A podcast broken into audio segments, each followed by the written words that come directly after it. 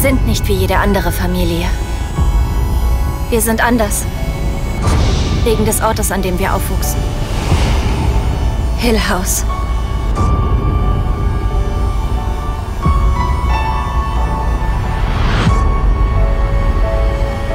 Deine Mutter war nicht verrückt. Genauso wie deine Schwester oder wie dein Bruder oder wie du. Es ist dieses Haus.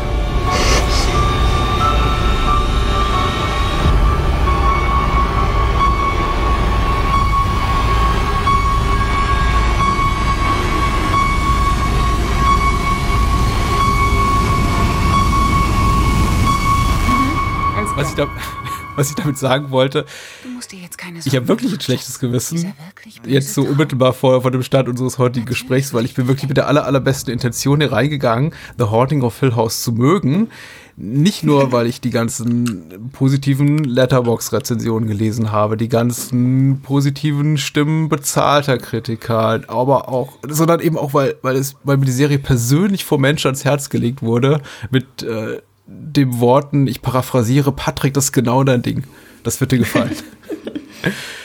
Und jetzt kamst du um die Ecke, Katharina, und sagst, ähm, ich äh, denke ebenso, ganz großartig, lass uns doch darüber reden. Und Ganz genau. ich bin hier und bin nicht so begeistert wie du. Siehst du darin ein Problem? Ich sehe daran überhaupt kein Problem. Im Gegenteil, ich finde das sogar sehr spannend, weil ich habe auch hin und wieder, gerade auf Twitter, ich habe jetzt keine großartigen Rezensionen gelesen, aber gerade auf Twitter manchmal geguckt und dann schreiben Leute, ah, was ist das für ein Schwachsinn und nee, das geht ja mal gar nicht. Und ich denke mir so, haben die dasselbe gesehen wie ich? Und deswegen finde ich es gerade spannend, mit jemandem zu reden, der so denkt. Weil da können wir doch mal gucken, woran das liegt, dass es Ja, aber das ist gerade- den einen das- gefällt und den anderen nicht. Ja, das frustriert mich auch so ein bisschen, dass die Negativstimmen eben genau diejenigen sind, die du gerade zitierst. Also dieses, äh, ja, ist doch Blödsinn, Netflix ist eh scheiße, Horror, Haunted House, Grusel ist total überholt und überhaupt und sowieso. Also ich, ich möchte es eben jetzt auch nicht am Ende des Tages dann so, so platt rüberkommen lassen im Sinne von, ja, ich bin schon mal per se negativ voreingenommen, weil es ist eine Netflix-Serie. Netflix ist jetzt sowieso nicht für mich der, der große äh, Lieblingskonzern auf, auf dieser Welt. Und was die auch ra- raushauen, ist auch oft eher mau.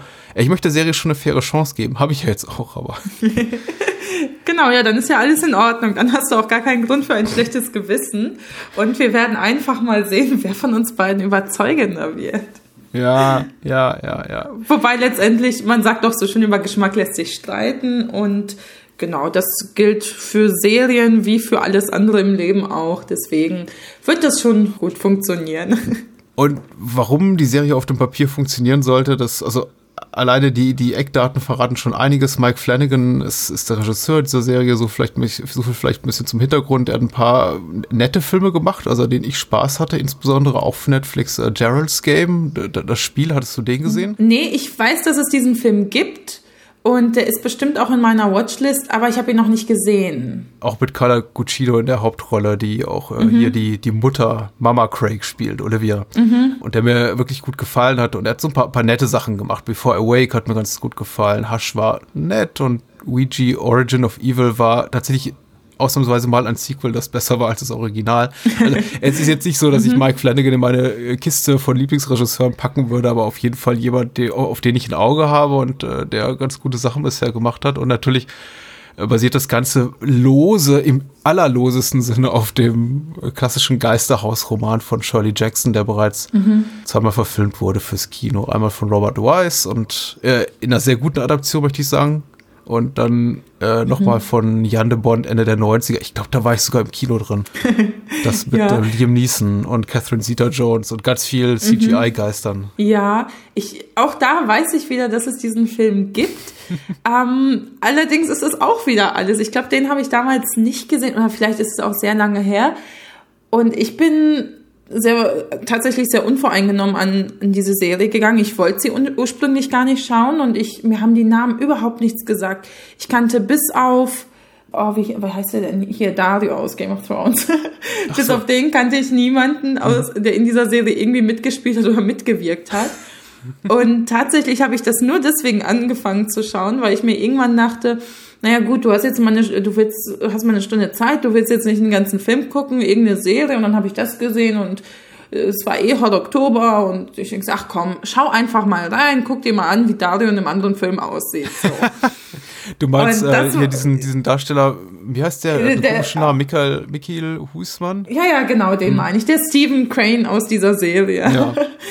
genau, das war eigentlich der Grund, wieso ich diese Serie eingeschaltet habe. Und äh, dann war ich tatsächlich sehr überrascht. Und erst im Nachhinein habe ich angefangen, ein bisschen darüber nachzulesen, auch über den Regisseur. Und der ist jetzt auf meinem Radar aufgetaucht. Also ich werde mir auch garantiert noch andere Sachen von ihm anschauen, weil mich das eben doch sehr begeistert hat. Mhm. Ich werde im Laufe des heutigen Abends äh, versuchen, das so ein bisschen nachzuvollziehen, woher die Begeisterung mhm. kommt. Und vielleicht kannst du dann auch ein bisschen nachvollziehen, warum ich nicht so wahnsinnig begeistert bin. Aber auf jeden Fall. Äh, meine große Hoffnung ist ja immer diejenige, dass ich am Ende des Abends so ein bisschen verständnisvoller und begeisterter für irgendwas rausgehe, als, als ich gekommen bin. Und ab und zu funktioniert das auch. Ich weiß nicht, ob es Ja, mal gucken. Ich gebe mir Mühe.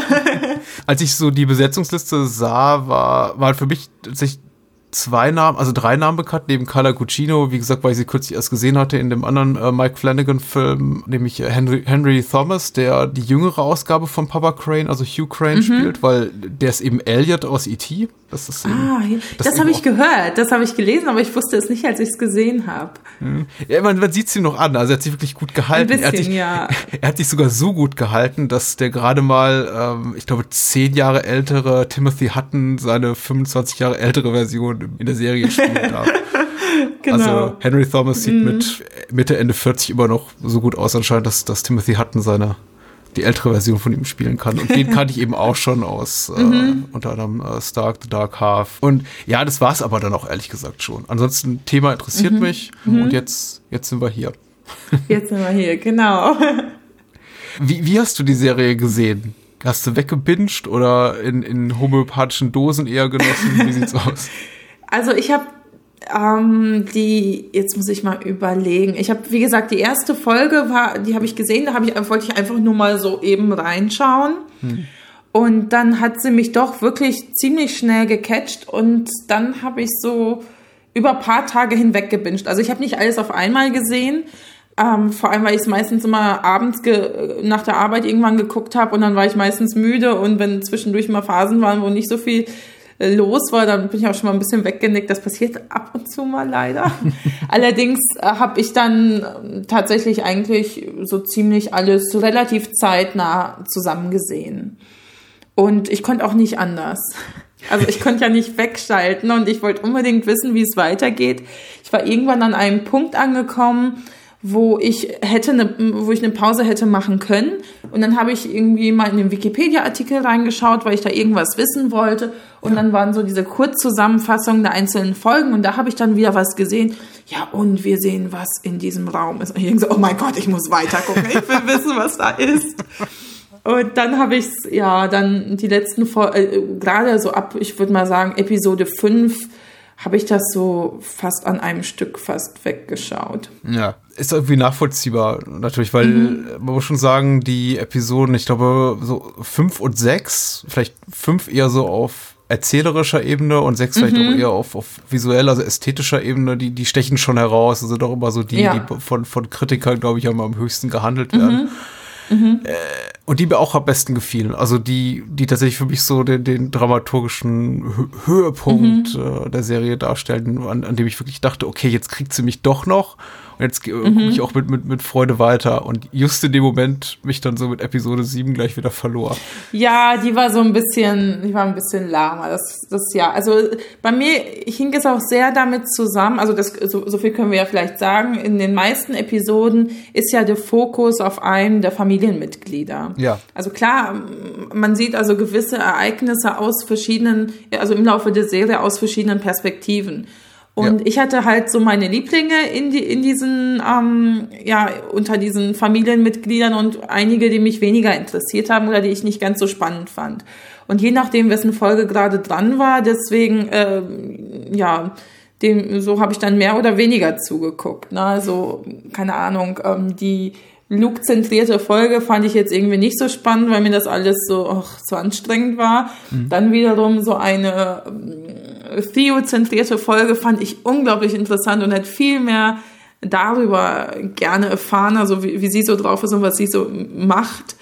Ähm, genau, und das, das hat sich immer so abgewechselt. Und der Vater war jetzt auch nicht so äh, gerade einer meiner Lieblinge, weil der mir zwischendurch ein bisschen zu kryptisch war und ich denke so, ach man, irgendwie kann ich mit ihm, finde ich nicht so einen guten Zugang zu ihm. Deswegen war eben tatsächlich auch Folge 7 eine von denen, die ich auch ein bisschen weniger interessant fand. Kryptisch ist ein gutes Stichwort, aber ein grundsätzliches Problem, was ich mit der Serie hatte, war dieses, ständig dieses Gefühl zu haben oder diesen, diesen Drang, auf den Bildschirm anzuschreien mit den Worten, jetzt redet doch mal miteinander.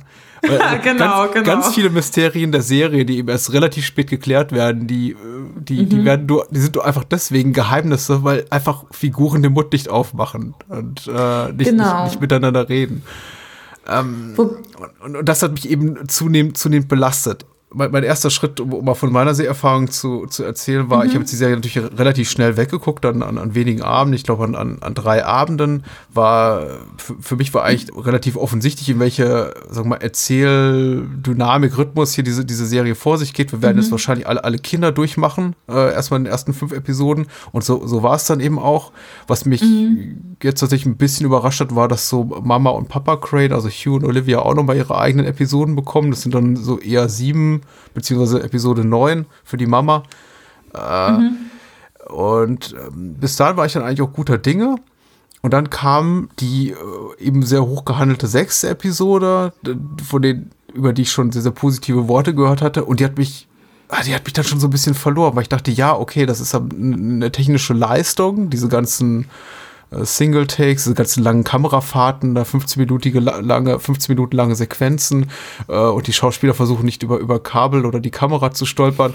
Aber es wirkt eben für mich alles so, so, so bühnenhaft, theaterhaft und die Schauspieler so anges mhm. angespannt und die saßen dann rum und warteten auf ihren, auf ihren Einsatz, dass irgendjemand schrie, so und du jetzt? Und jetzt gehst du nach vorne und im Hintergrund tauschen wir irgendwie eine, eine Kulisse aus. Und da dachte ich so, ach, ich weiß nicht, ich, ich, ich mag es nicht so. Und war dann fast schon so ein bisschen dankbar, dass jetzt, äh, so komme ich jetzt langsam zum Ende der Serie, so um sieben, dass wir so zurückgingen zu einer mh, konventionellen Art der Inszenierung, mhm. aber dann wurde es für mich eben inhaltlich eher doof. Und dann entstand auch so Konflikte ja. zwischen den Charakteren, die ich nicht mehr, die mich überhaupt nicht mehr interessierten. Zum Beispiel dieser Streit mhm. zwischen Theo und Shirley, wo es eigentlich im Grunde um nichts ja. geht. Und dann kommt diese genau. endlos lange Offenbarung, Monologe, mhm. bla bla bla bla. Und ich dachte, ja, mhm. kommt doch bald zu Punkt, kommt endlich in dieses verdammte Haus zurück und bringt diese Geschichte zu Ende. genau. Ja, ich kann das nachvollziehen. Ich verstehe, warum es dir nicht gefällt. Tatsächlich beim ersten Mal sehen ähm, ist mir die Folge 6 gar nicht so aufgefallen. Also ich habe das nicht so als das wahrgenommen, was es ist. Und ich finde, diese, diese Episode ist schon ein Kunstwerk für sich. Mhm. Allerdings ist mir das beim Gucken nicht aufgefallen. Ich habe da nicht drauf geachtet, weil ich war sehr äh, fokussiert auf die Charaktere und da ist mir jetzt nicht aufgefallen, dass irgendwie die ganze Episode in, in fünf Takes gedreht wurde ja. oder so. Das, das, das habe ich gar nicht so wahrgenommen. Ich habe gesehen, klar, ich fand, ich finde das ganz cool, wie, wie sich das immer so, so wie die Kamera sich so dreht und dann kommt der nächste ins Bild und so. Das ist mir aufgefallen, aber ich habe es nicht wirklich so konkret als das wahrgenommen, was es war. Und weswegen ich die Folge jetzt auch nicht zu den stärksten inhaltlichen Folgen zähle, da würde ich dir zustimmen, weil sie mich zwischendurch auch ein bisschen gelangweilt hat und dann gab es da dieses so ein bisschen so ein Katz und Maus Fangspiel zwischendurch, aber es kamen eben andere Elemente dazu, die mir das Ganze wieder schmackhaft gemacht haben, also so diese Gruselelemente, die ich sehr sehr gerne mochte. Mm, und erst im Nachhinein, als ich dann etwas darüber gelesen habe, dann dachte ich mir so, wow, warte mal, irgendwas, äh, du hast irgendwie eine ganz andere Episode gesehen, du musst dir das nochmal anschauen. Ich habe sie jetzt nicht ganz gesehen, ich habe nur den Anfang gesehen, aber ich habe sehr äh, exzessiv darüber gelesen. Und das hat mich dann schon wieder begeistert. Und dann sehe ich auch über andere Schwächen gerne hinweg. Mhm. Tja, aber auch, wie, wie du schon gesagt hast, in den späteren Episoden dann gab es teilweise Konflikte, die auch für mich nicht nachvollziehbar waren. Also dann dachte ich so, hast du da jetzt irgendwas verpasst? Habe ich jetzt irgendwas in den Folgen davor nicht gesehen, weil ich kurz weggenickt bin oder weil ich nicht so aufmerksam war? Wo kommt das jetzt gerade her? Und ähm, Genau, also, aber ich bin halt immer sehr, sehr gutmütig und ich, ich sehe immer gern über viele Schwächen hinweg, wenn genug andere Sachen da sind, die mich begeistert haben. Ja, ja. Hm. ich finde immer, also ich, ich finde, zu sagen, ein Film ist weniger gelungen oder eine Serie ist weniger gelungen, weil sie ist zu lang, ist so relativ, ist, ist ein schwacher, schwacher, mhm. schwacher Kritikpunkt. Denn ich meine, viele Menschen, ich meine, lesen Elizabeth George Krimis mit 1000 Seiten und dann gibt es eben Menschen, die lesen lieber Agatha Christie mit ihren 200 Seiten und beides genau. hat ihre, seine Legitimität und die, mhm. eine Geschichte dauert eben so lange, wie sie dauert. Bei The Haunting of Hill House hatte ich aber wirklich das Gefühl, dass sie teilweise wirklich hart darum kämpfen müssen, dieses äh, äh, 10 mal 60 Minuten mehr oder weniger, manchmal sind es so 55, manchmal sind es 70 Minuten zu, mhm. zu halten und einige Figuren geben eben gar nicht so viel her. Und ich finde äh, jetzt auch schon wieder so, ich filme mich jetzt auch schon wieder schon so ein bisschen, weil du gesagt hast, Theo ist so, ist so eine interessante Figur. Gerade ihre Episode fand ich unglaublich äh, vollgestopft mit Nebenhandlungssträngen, die mich nicht mhm. interessieren. Diese ganze Geschichte mit den Latexhandschuhen war so, offensichtlich für mich, die, die wurde aber auch so, die wurde mehrfach aufgegriffen, Episode, immer wieder auch, auch darauf eingegangen, auf, auf einen Punkt, der eigentlich schon zu Beginn der Episode für mich relativ mhm. offensichtlich war, nämlich, dass sie eben Angst hat für, vor, vor emotionaler und körperlicher Nähe oder vor allem emotionaler Nähe, aber dann auch diese Nebenhandlung mit dem, mit dem Vater, der mutmaßlich sein Kind da missbraucht oder, oder, oder schlägt. Das war so mega spannend. Ja, fandest du? Ja, wirklich. Ich dachte, ich, ich, ja. mir, ich dachte mir so, boah, gib mir doch mehr davon. Das war so, ja. was mich gestört hat. Was mich wirklich, was mich gestört hat, ist, dass das so, dass das so eingestreut war, so nach dem Motto, so, und jetzt findest du genau in dieser Episode raus, sie ist eigentlich Kinderpsychologin und hat einen Doktortitel, mhm. obwohl sie obwohl du sie vorher hast nur irgendwie rumfeiern sehen und mhm. hättest das überhaupt nicht von ihr erwartet.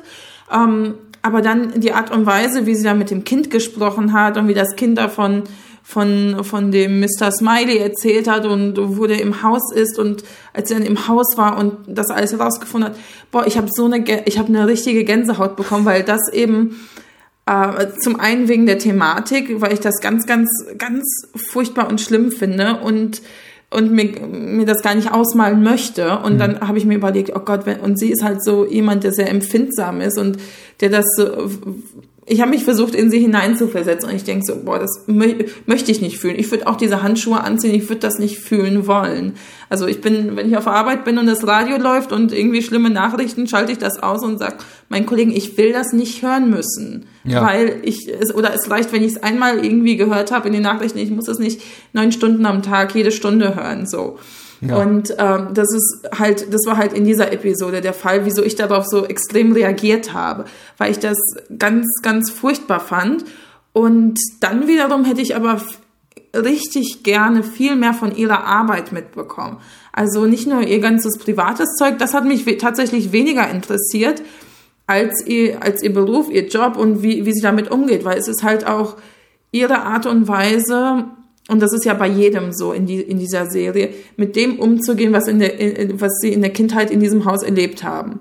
Und äh, der eine wird drogenabhängig und sie ist halt diejenige, die dann Kinderpsychologin wird. Und das mhm. fand ich spannend. Das war ein toller Ansatz, der leider nicht so gut ausgeführt wurde. Und dann hinterher kam noch wie du schon gesagt hast, mit Shirley irgendwelche Konflikte plötzlich dazu. Und ich denke so, nee, das hätte man ein bisschen besser verpacken können. Also das hätte man, da hätte man den, den Zusammenhang ein bisschen anders gestalten können, dass es einfach für den Zuschauer sinnvoller ist und nicht nur so dahingeschmissen. So, hier hast du diese Szene, jetzt komm damit klar. Ja. Also das ist auch ein Punkt, der mich gestört hat, den ich mal, äh, einer der wenigen Punkte, die ich mir aufgeschrieben habe, was hätte besser sein können war tatsächlich unter anderem das. Und ich fand sie, ich fand sie als Charakter sehr spannend und sehr interessant. Und ich hätte halt gerne mehr davon erfahren. Es geht doch genau. nicht darum, also beziehungsweise mhm. will ich nicht behaupten, dass diese ganzen Geschichten, die so an der an der Peripherie mhm. stattfinden, uninteressant sind. Das ist einfach nur so, dass sie nicht, mhm. also zum Teil, zumindest zum Teil nicht auf dieser, auf die, auf die Kerntragödie einzahlen, mhm. sondern äh, entweder sofort oder im Laufe der späteren Episoden habe so irgendwo der Irrelevanz versägt. Ja. Ich wünsche mir da einfach, mhm. ähm, man hätte vielleicht auch, ich denke auch nicht, dass man es hätte komplett rausstreichen müssen, aber vielleicht äh, schon den Mut hätte haben sollen zu sagen, ähnlich wie es jetzt zum Beispiel, was ich ganz gut fand, um eine andere Netflix-Serie zu zitieren, wie es äh, hier in der, der von David Fincher produzierten Serie Mindhunter der Fall war, dass man gesagt hat, okay, eine Episode ist eben mal nur 30 Minuten lang und die nächste wieder 50 mhm. und die nächste 70, je nachdem, mhm. wie viel mhm. Stoff wir haben vielleicht zu einer Figur. Und ich habe eben ja, das Gefühl, ja. man hat versucht, jede, jede Figur unabhängig davon, ob sich es lohnt, äh, über sie so ausführlich zu fabulieren oder nicht, äh, denselben Raum zu geben. Bei Steve, der finde ich noch der relativ uninteressanteste ist von den ganzen ja. Kindern, äh, fällt mhm. sich so auf, weil der steckt eben in so quasi in der Pilotepisode drin und äh, mhm. durch dessen Augen wird so die, die Kernhandlung etabliert. Und äh, da fällt es dann auch gar nicht so sehr ins Gewicht, dass sein Leben nicht so spannend ist, also zumindest für die Zuschauer nicht so mhm. spannend ist. Aber ähm, bei Luke fiel es mir eben extrem auf. Und auch wenn ich die, äh, bei, bei der Luke-Episode, das ist, glaube ich, die vierte, ja. Äh, weil mhm. da sind wir mittlerweile schon knietief in der Handlung drin. Wir wissen eigentlich schon den Ausgang von allen Sachen, die passieren. Äh, es gibt da zum Beispiel nochmal Überschneidung mit der allerersten Episode, also diese ganze Konfrontation ja. von äh, Steve, der, der Luke da auf der Treppe, der gerade sein Apartment ausgeräubert hat, konfrontiert wird ja mhm. nochmal noch mal gezeigt. Also wir wissen eigentlich schon, worauf es hin, hinläuft. Und mhm. die Serie wird eben, und die Episode wird eben gefüllt mit Figuren, die mich nicht so interessieren. Also nicht mal nur hier mhm. diese, diese ähm, diese andere Drogenabhängige, mit der sich ja, angefreundet hat, mhm. äh, sondern eben, eben dann auch noch für, mit einem für mich überflüssigen Konflikt, den er mit seiner Entzugshelferin, Counselor, irgendwas, ich glaube Abigail heißt die, hat. Nee, nee. Page heißt es, mhm. Entschuldigung. Page, ja, ähm, genau, genau. Page und äh, also mit der hatte auch noch mal so Konflikte. Ich denke, ja, der hätte doch auch einfach weglassen können. Dieses, diese Telefonate mhm. mit so, nein, du kannst nicht zurück, doch, ich will zurück, ich mein's ernst, nein, doch, nein, doch. Und ich denke, ja, klar, also so für sich wäre das, wäre das jetzt ein Fernsehfilm oder eine abgeschlossene Handlung, der, der, der ich folge, würde ich sagen, okay, da, ich gebe mir das, das ist irgendwie gut für die Charakterzeichnung und um nochmal so ein bisschen, mhm. bisschen, bisschen Spannung aufzubauen. Aber in, in einer Serie, in der ich eigentlich jetzt schon, wir sind da in Episode 4, schon weiß, worum es geht und die, die, die, die Kernthemen etabliert sind und mich wirklich viel, viel mehr interessiert, wie ist Nell gestorben? Wer sind diese geisterhaften ja. Erscheinungen? Was ist mit Mr. und Mrs. Dudley los? Was ist der, der rote Raum? Und ich, ich will all diese Fragen beantwortet haben. Mhm. Wieso muss ich mir jetzt irgendwie gekabbelt zwischen Luke und Paige am Telefon anhören wegen seiner Drogensucht? Das ist einfach. Mhm. Äh, oder beziehungsweise nicht mal wegen seiner Drogensucht, sondern wegen einer anderen, betrifft eine andere Figur, die mich auch nicht so wahnsinnig interessiert. Mhm. Und das stimmt ja. Mhm. Das hat mich einfach, das hat meine Geduld dann so ein bisschen überstrapaziert mhm. und gut, Episode 5 hat mich damit viel versöhnt, weil sie eben doch so gut ist und so spannend ist und äh, mhm. auch so effektreich, also und genug Wow-Momente bietet, dass ich dann auch vieles mhm. vergesse. Und was gut war in der Luke-Episode, um auch was Positives zu sagen, ähm, ich mochte natürlich diese Geistererscheinung von, ich glaube, das ist der, der äh, William Hill, also der Mann von Poppy, die ja auch später noch auftaucht, der so in, in dieser dieser, dieser große Typ mit, ja. ja mit dem Hut, ne? Ja. Tatsächlich wusste ich bis zum Ende nicht genau, wer das eigentlich war. ich denke so, was ist das für einer? Den finde ich so gruselig. Ja, ist er auch. Ja. Das stimmt. Aber stimmt, das, äh, der, den Hut hatte er, ja, glaube ich, in der ersten Episode oder so bekommen. Er ist die einzige, mm, ich glaube, neben Poppy äh, eindeutig dem Haus zuzuordnen Geistererscheinung im Sinne von, der mhm. hat ja auch mal gelebt. Und ich glaube, ja. einmal wird sein Name auch erwähnt, also zumindest, dass es ihr, ihr Mann war oder ich keinen einzigen, also mhm. von, von, von mhm. Poppy, die hier später auftaucht. Und da es keinen anderen gibt, keine andere nennenswerte männliche Geisterfigur außer mhm. äh, komischen Statuen und Menschen im Hintergrund, die man nie so, nur so schemenhaft sieht, denke ich mal, der war das dann auch. Mhm. Aber den ja. fand ich natürlich super. Mhm. Ja, wie gesagt, die Luke-Episode war auch nicht so meine Lieblingsepisode, weil ich einfach nicht so der größte Luke-Fan war. Er tat mir am meisten leid von allen, weil ich dachte mir, boah, dieses arme Kind ist so zutiefst traumatisiert. Und ich hatte, also wirklich, ich hatte mit, mit Nell hatte ich nicht so viel Mitleid, weil sie einfach anders damit umgegangen ist. Ja. Aber er war halt so derjenige, der was Furchtbares erlebt hat. Und wenn man dann zum Ende hinkommt versteht man wieso, versteht man umso mehr, wieso er so geworden ist. Ähm, mit den Dingen, die er gesehen hat und die Dinge, von denen er dachte, dass er sie gesehen hatte. Ich sage es jetzt mal, ich weiß nicht, wie viel wir jetzt in, schon spoilern können. Äh, ja, ja, ja, bitte, ich bitte. Ich so. glaube, ich glaube, ich glaube, so die spoilerfreie Phase ist vorbei. Genau, reden wir jetzt einfach Klartext, ja, ne? Genau. Okay. Also, mir geht's natürlich jetzt speziell um, sein, äh, um einen der riesengroßen Twists in dieser Serie, nämlich Abigail, von, ja. der, von der ja alle immer dachten, das ist seine imaginäre Freundin und am Ende stellt sich heraus, yo, Abigail ist nicht mal imaginär, sie lebt wirklich. Und ich habe ich habe eine Zeit lang gebraucht, bis ich das kapiert habe.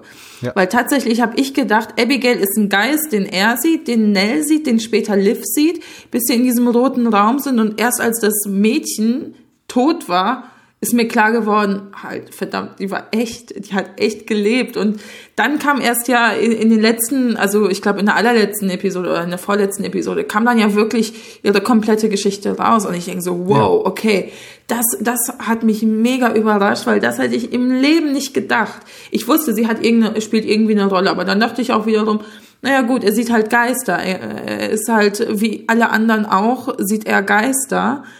Und wenn ich mir dann vorstelle, er hat diese Freundin, die nur er kannte, weil er sie halt immer nur draußen irgendwo getroffen hat und hat sich mit ihr angefreundet, dann kam sie zum Übernachten und dann sieht er, wie sie stirbt. Und klar, er denkt sich dann hinterher, sie ist nicht gestorben, weil die fahren ja weg und er sieht den Geist am Fenster und sagt, Abigail lebt, Abigail lebt, ja. es geht ihr gut. Ähm, aber ich glaube nicht, dass das angehalten hat bis ins Erwachsenenalter. Und dann Vermutlich wird er noch von diesem, dann wird er noch von diesem Geist geplagt, weil, weil er muss es ja irgendwo anfangs, also jetzt springe ich wieder ein bisschen in meinen Gedanken. Also er muss ja anfangs das irgendwie verdrängt haben, was in diesem roten Raum passiert ist. Mhm. Und ähm, es wird ihn aber irgendwie wieder eingeholt haben. Und dann kommt noch dieser andere Geist dazu. Ich denke so, dieser Junge ist so derbe traumatisiert. Also ich würde ich würd wahrscheinlich auch drogenabhängig werden und in der Gosse landen. Hm. Ganz ehrlich. Ähm, deswegen fand ich konnte es gerade zum Ende hin, also auch schon vorher, aber ganz besonders zum Ende hin, nachvollziehen Dennoch war das etwas, was mich über, also so erzählerisch gar nicht angesprochen hat, weil gerade so diese, diese ganzen Suchtproblematiken und so, die es ja auch in anderen Filmen und Serien gibt, das ist etwas, was mich überhaupt nicht betrifft. Ich meine, ich habe ich bin noch nicht mal Raucher gewesen in meinem mhm. Leben. Also so, ich, ich habe damit dazu überhaupt keinen Zugangspunkt. Und äh, ja, deswegen interessiert mich das nicht so extrem, weil ich mir denke, naja, okay, du kannst auch Nein sagen. So, weil ich einfach das von mir nie, also ich kenne dieses Problem nicht. Ja. Deswegen, ja, deswegen, ja. Ich muss jetzt immer wieder ein bisschen oberflächlich sein. Ich finde mhm. einfach, die, die, die uh, The Haunting of Hill House plagt eben ein Problem, was viele Hollywood, aber auch mhm. riesige Produktionen haben mit Drogenabhängigen. Die sehen alle verdammt noch mal zu gut aus und zu gesund.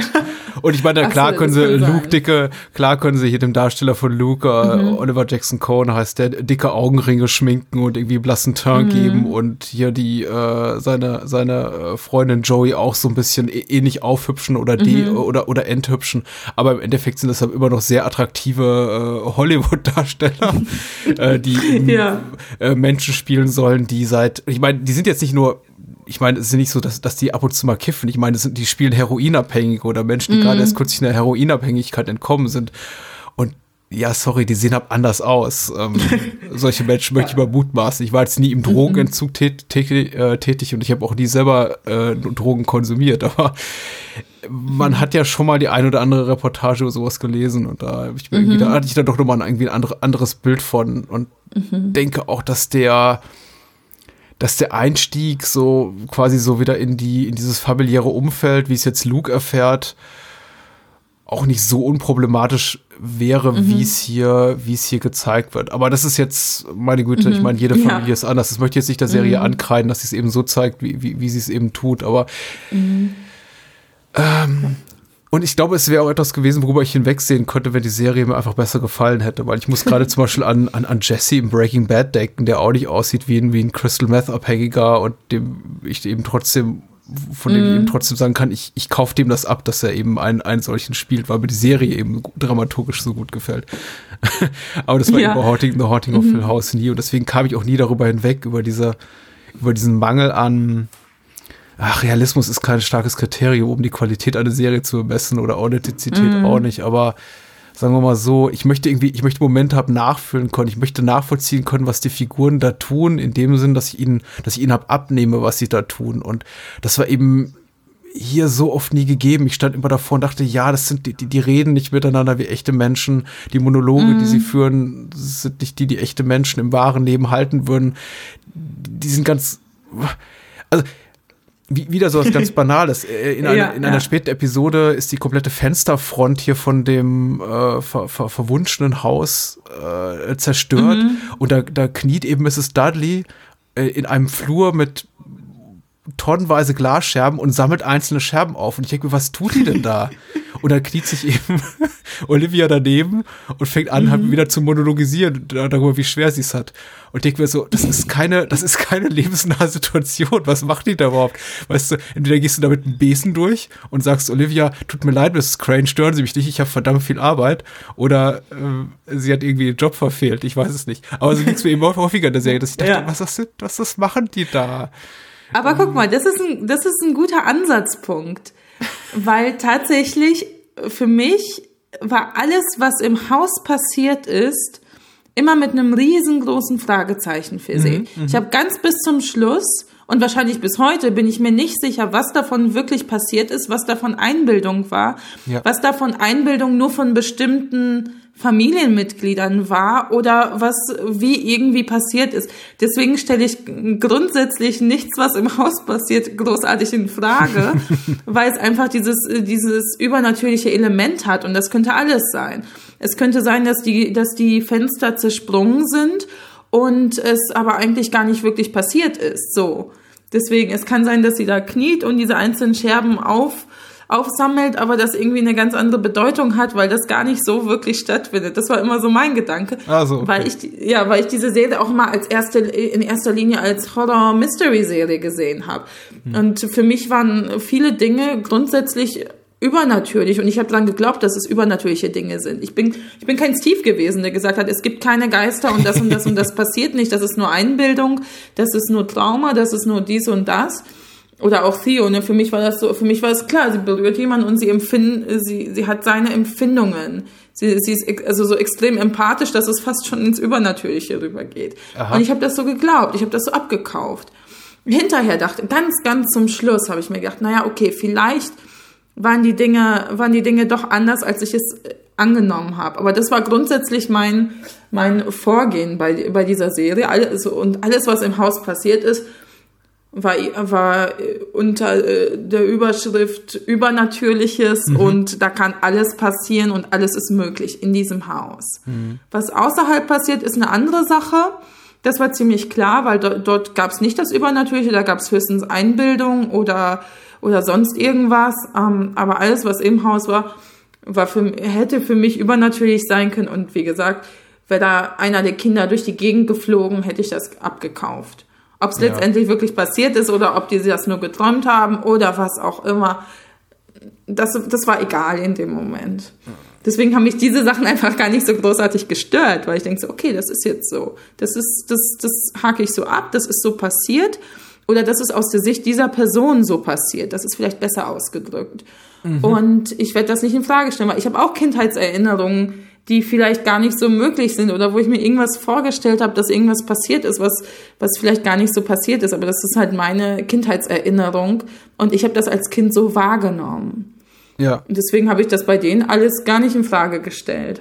Das ist auch eine völlig legitime Sichtweise. Ich kann es auch mhm. nachvollziehen, wenn du das so erklärst. In, in meinen Augen macht die Serie es immer einfach durch die Art und Weise, wie sie, wie, wie die mhm.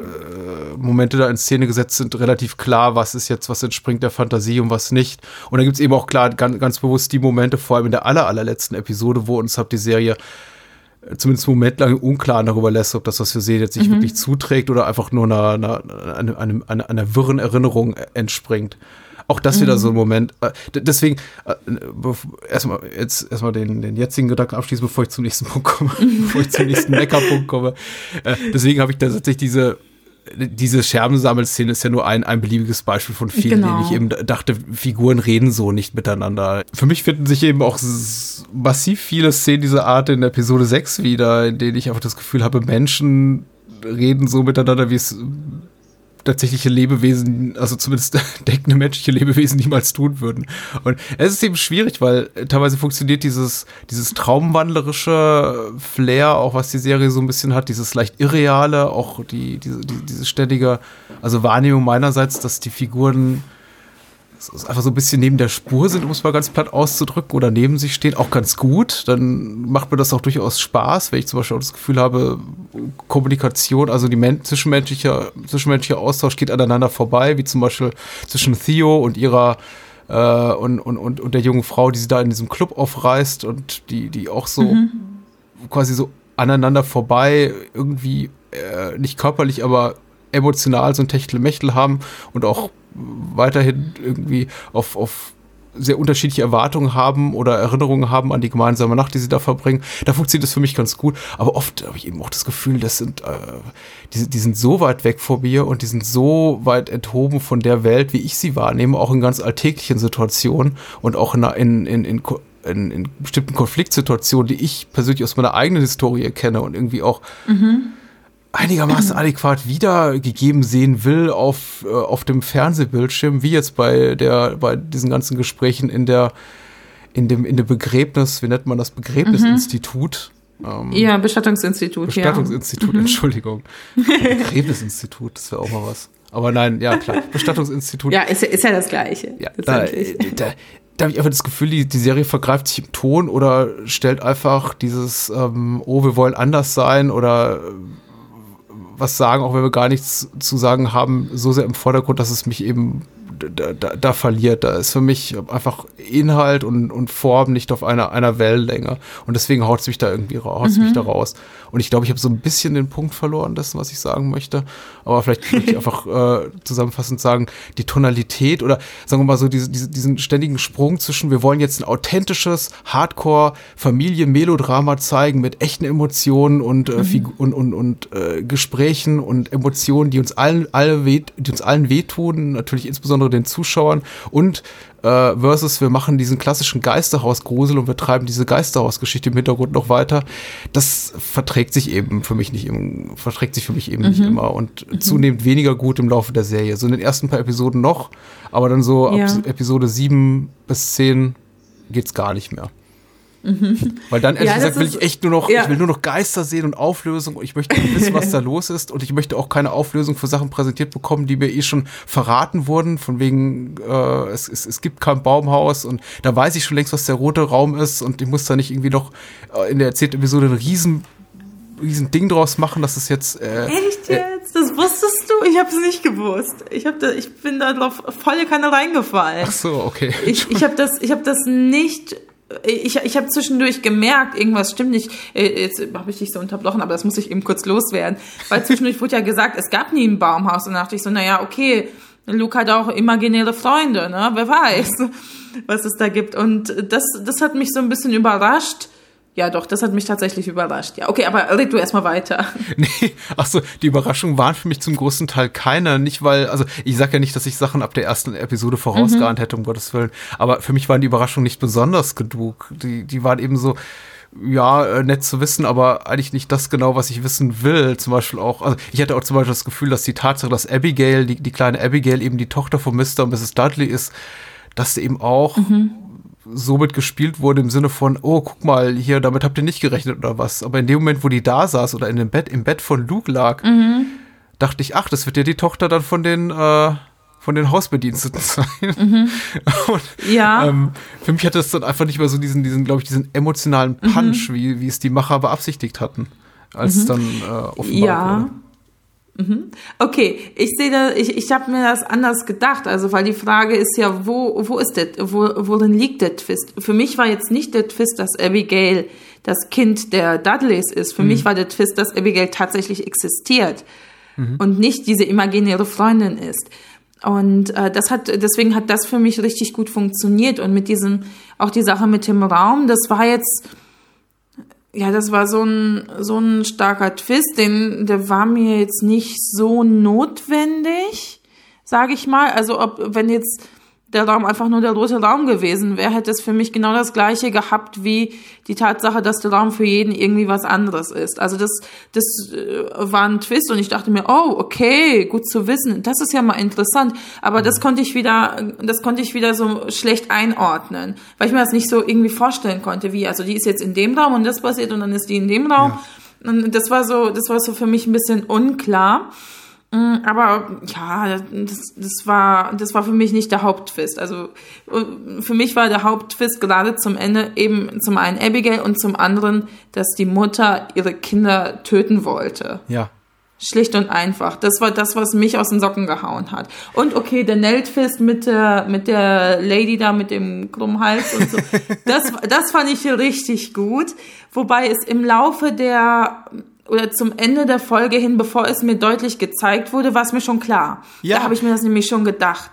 Ja. Und das fand ich super. Das fand ich mega geil. Und als es dann tatsächlich passiert ist, und die Folge, das ist eine der Folgen, die ich tatsächlich geschafft habe, jetzt nochmal zu gucken. Die habe ich erst, ich glaube, gestern oder heute zu Ende geguckt. Ähm, das fand ich, die Folge war grandios, fand ich. Also war, zwischendurch waren, die, waren diese Szenen von Nell in diesem, in diesem Hotelzimmer. Da dachte ich mir so, ach komm, das kannst du auch rauslassen. Aber das fand ich richtig gut. Also da, da, und da hat mir das gut gefallen und ich fand super, dass wir das schon in der fünften Folge bekommen haben. Weil ich eigentlich davon ausgegangen bin, ähm, und da komme ich zu dem anderen Punkt, der auch zu deinem jetzt gerade passt.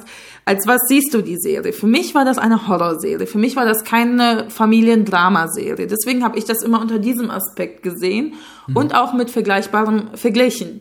Zum Beispiel habe ich jetzt äh, letztens äh, The Nun gesehen, also die aus dieser Conjuring-Reihe und die Conjuring-Filme mochte ich ja auch ziemlich gerne. Mhm. Äh, nur da habe ich halt immer das Problem mit, die, äh, wie mit eigentlich fast allen modernen Horrorfilmen. Dann hast du Jumpscare, Jumpscare, Jumpscare und dann war's das. Ne? Und keine Geschichte oder wirklich platte, schlechte Geschichte. Gerade bei The Nun war das extrem. Und das war mein, das war mein Vergleichsmaterial, weil es das ja so ungefähr das letzte war, was ich in dieser Art gesehen habe. Deswegen war ich natürlich umso begeisterter von dieser Serie, wo es nicht war, wo ich eben plötzlich ein Familiendrama mit dabei hatte, äh, womit ich nicht gerechnet habe, als ich die Serie angefangen habe zu gucken. Ich dachte, das wird sowas wie Conjuring nur als Serie. So. Und dann hat, dann hat mich das total überrascht und ich dachte, okay, hier diese, diese Frau mit dem krummen Hals ist jetzt hier unser, unser äh, Antagonist und die gilt es ja. zu bekämpfen. Und dann diesen Twist in der fünften Episode zu haben, nee, ist sie gar nicht. Das ist, das ist in Wirklichkeit Nell, die im Grunde genommen so eine selbsterfüllende Prophezeiung anstößt bei sich selber weil ja. sie, sie hat sich ja im Grunde genommen das Leben genommen, weil sie daheim gesucht wurde und, und, und, und, und. Aber sie, das war ja sie selber. Also das ist so ein Kreis, in dem sie sich befindet. Und das fand ich total spannend und super. Und ich denke so, ich habe dann überlegt, an welcher Stelle hätte sie da rauskommen können? Und es gibt einfach keine. Mhm. Die Stelle, an der sie rauskommen könnte, ist, wenn sie gar nicht da erst eingezogen wären. Und das fand ich mega. Also das, das hat mich, ähm, das hat mich doch äh, sehr begeistert. Und dann dachte ich mir natürlich, okay, das ist jetzt erledigt und ich muss vor dieser Figur, die mich anfangs so dermaßen gegruselt hat, muss ich keine Angst mehr haben. Und ähm, und dann dachte ich, was kommt als nächstes? Und dann kamen ja diese ganzen anderen Sachen noch dazu. Und ja. äh, dann ging's, äh, dann merke ich, okay, das Böse eigentlich ist das Haus. Und da ganz am Ende denke ich mir, na, ist das Haus eigentlich böse oder ist es eigentlich gar nicht böse? Und was ist da jetzt so? Und das waren halt so die Punkte, die mir gefallen haben, weil es etwas ist, was ich in Filmen, mit denen ich das vergleichen konnte, überhaupt nicht habe. Ja. Das mich richtig genervt hat. Also bei die, äh, so wie gesagt, Nun, habe ich mich eher kaputt gelacht, als, als dass ich mich da an irgendeiner Stelle auch nur ein bisschen gegruselt hätte. Und hier war das äh, alles so schön, ach, so schön ähm, subtil. Also ich, ich glaube, bis auf, ich glaube, es gab einen Jumpscare am Ende im Auto und ansonsten gar nichts. Und der Horror kam durch ganz andere Dinge, die, die mich äh, wirklich gegruselt haben, wo ich mir dachte, wo ich da teilweise bei mir in meinem Bett saß und das geschaut habe und gesagt, oh, wieso gucke ich mir das nur an, was mache ich hier bloß?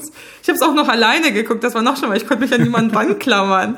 So, ich habe ich hab so ein, ich hab so ein Stoffschaf, was immer Horrorfilme mitguckt, dann das könnte ich mich äh, dran klammern, aber ansonsten dann gar nichts. Und das, das, hat, das ist das, was mich an dieser Serie so begeistert hat. Und weswegen ich dann gar nicht so intensiv auf die, ähm, auf die Plotpunkte geschaut habe oder auf die Dialoge geschaut habe, weil die, selbst wenn sie nicht immer sehr gut waren, und das sehe ich auch so, waren die immer noch besser als Sachen, mit denen ich die Serie verglichen habe. Vielleicht äh, daher meine Begeisterung dafür ich hatte jetzt überhaupt nicht bewusst irgendwas im Hinterkopf, so als quasi Re Referenzfilm, mhm. Serie, irgendwas, Erzählung, als ich jetzt The Haunting of Hill House sah. Also ich gucke relativ, ich habe viele, relativ viele Haunted House-Filme in meinem Leben gesehen und die sind eben beispielsweise am, am, hervorragenden Ende des Spektrums, wie jetzt hier der alte Robert Wise-Film, also auch eine Adaption dieses Buchs mhm. von Shirley Jackson, heißt glaube ich zu Deutsch, bis das Blut gefriert. Oder mhm. ähm, The Changeling mit äh, George C. Scott, den ich kürzlich nochmal gesehen habe, der auch total super ist, also der mir als, als Kind schon Albträume bereitet hat. Der lief irgendwann mal nachts im ZDF und ich bin da heimlich aufgeblieben, um zu gucken. ja. Äh, ganz, ganz, ganz schlimm. Und da gibt's natürlich auch die, die ganz äh, üblen Sachen am, ja, am anderen Ende eben des Qualitätsspektrums. Das sind vor allem für mich diese ganzen, ja, Conjuring Sequels, mhm. äh, Annabelle, Ouija, irgendwas. The Nun habe ich nicht gesehen, aber ich gucke diese Filme auch sporadisch. Diese, mhm. sagen wir mal, diese Jumpscare getriebenen PG-13, also ju jugendfreien Horrorfilme. So kein Blut, aber dafür alle zwei Minuten äh, knallt irgendwas auf der Tonspur und eine Katze springt aus der Mülltonne. Also ja. Ähm, und also, äh, also das macht ja The Haunting of Hill House, die Fernsehserie, jetzt auch nicht schuldig. Also es gibt da schon so ein paar klassische Jumpscare-Momente, da fliegt mal irgendwas dir ins mhm. Gesicht oder äh, eine Tür knallt auf oder irgendwie ein Kratzen, lautes Kratzen auf der Tonspur, das gibt's ja auch, aber das macht natürlich mhm. die Serie nicht. Mir persönlich fehlte aber, weil du sagst, ich habe das als Horrorserie begriffen, mir persönlich fehlte einfach da ähm, der, der Horror. Für mich war dieses ganze Familiendrama mhm. zu präsent, zumindest ähm, in, den, in den ersten paar Folgen. Was, was komisch ist, weil in den ersten, ich, ich habe mich erstmal ein bisschen daran gestört, dass es eben zu sehr da war und mir zu sehr über die persönlichen Leidensgeschichte der Protagonisten erfahren haben. Aber eigentlich hat es mich eben auch nicht so wahnsinnig interessiert. Luke hat mich nicht so wahnsinnig interessiert. Shirley hat mich nicht so interessiert. Ich war immer mhm. regelrecht dankbar dafür, wenn es dann eben diese, diese Flashbacks in die Vergangenheit gab und ja, sie dann ja. eben da stand mit ihrer, mit ihrem kleinen Kästchen und den toten Katzen, weil ich dachte, ah, okay, oh, ja. Also, oh Gott, das war das Furchtbarste ich wollte, grade, ich wollte gerade schon sagen, ja, genau, das will ich sehen. Also nicht in dem Sinne von wegen, mhm. ich habe Spaß an, an, an, an toten Katzen, aber das war für mich mhm. eben der reizvollere Handlungsstrang, auch weil die Kinderdarsteller eben mhm. überwiegend so gut waren und weil ja, das ähm, stimmt einfach auch mit das Set, beziehungsweise auch diese, diese Location, das muss ja, ist ja mutmaßlich ein echtes Haus, das irgendwo steht in irgendwo mhm. wahrscheinlich an der, an der, an der Ostküste der Vereinigten Staaten. Mhm. Auch so gut gefiel. Und jedes Mal, wenn wir dann zurückkehrten in diese mundäne, banale, also zum überwiegenden Teil vielleicht banale Welt von so Figuren wie Shirley oder Steve, die oh, mhm war ich so, ja, ja, auch bitte, nee, jetzt nicht schon wieder. Aber dann blieb die Serie eben meistens da und beschäftigte sich mit denen und das hat mir eben nicht so wahnsinnig mhm. gut gefallen.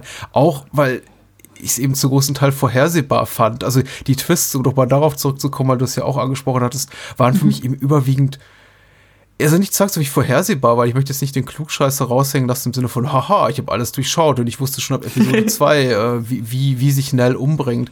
Das nicht. Natürlich war es für mich überraschend. Natürlich habe ich überhaupt nicht damit gerechnet, dass sie jetzt die, die Bandneck Lady ist oder, oder wie sie heißt. Mhm. Mich hat eher interessiert, dass es die Serie uns hätte verraten können, würden sich die Figuren so verhalten wie normale Menschen und mal miteinander reden. Mhm. Äh, hätte man natürlich, hätte natürlich Shirley oder Theo, die ja auch in der Leichenhalle zwischenzeitlich Stadt mal fallen lassen können. Oh, sag mal, hatte sie, hatte sie irgendwie, äh, ist eigentlich ihre, war ihre Wirbelsäule gebrochen? Aber es kommt ja niemals zur Sprache. Also die Macher mhm. verheimlichen uns Dinge, die offensichtlich sind für alle Beteiligten und verkaufen sie uns als Zuschauer äh, als Überraschung. Und damit habe ich hab immer das, hatte ich oft das Gefühl, ich hänge einfach informationstechnisch den, den Serienfiguren hinterher. Und das gefiel mir irgendwann nicht mehr. Und das, das lasse ich einmal mit mir machen, aber dann so beim zweiten, mhm. dritten, vierten Mal, als ich das Gefühl hatte, okay, ja, Serie, äh, äh, hättest du es mir einfach verraten, hätten wir uns irgendwie 30 Minuten Nebenhandlung checken können, hat es mich eben so ein bisschen, bisschen geärgert.